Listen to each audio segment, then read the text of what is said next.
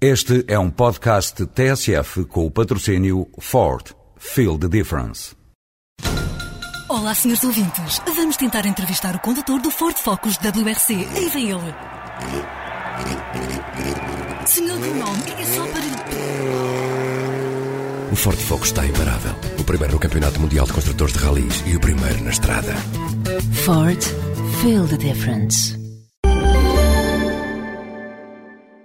Vários têm sido os governos que nos têm apresentado diversos modelos que serviriam de inspiração a Portugal a ser um país próspero. Há uns anos foi Singapura. Fazer de Portugal a Singapura da Europa, dizia então o governo. Jardim repetia. Fazer da Madeira a Singapura do Atlântico. Depois foi a Irlanda e a nova economia com Guterres. Sabemos no que deu. Agora tivemos a Finlândia de Sócrates e a Índia do Presidente da República, onde assistiu do turbante a flexi-segurança. Os resultados de todas estas inspirações são conhecidos. Portugal está na cauda da Europa e o crescimento económico continua a andar a passo de caracol. Isto apesar de sucessivos primeiros-ministros nos terem prometido rigor, justiça social e que iríamos crescer acima da média europeia. Ainda há poucos dias, com pompa e circunstância, Sócrates apresentou o novo pacote financeiro comunitário elencando 10 ambições, 10, e dizendo que agora sim.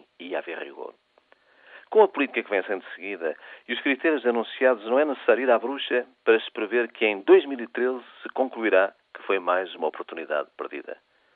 Mas Portugal não está só na causa da Europa, está também no pelotão da frente das desigualdades.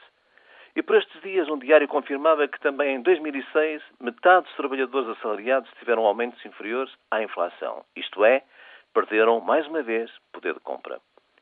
Certamente, para combater estas desigualdades, outro diário, na mesma altura, também nos informava que os contribuintes deixam de declarar no IRS as manifestações de fortuna. Significativo.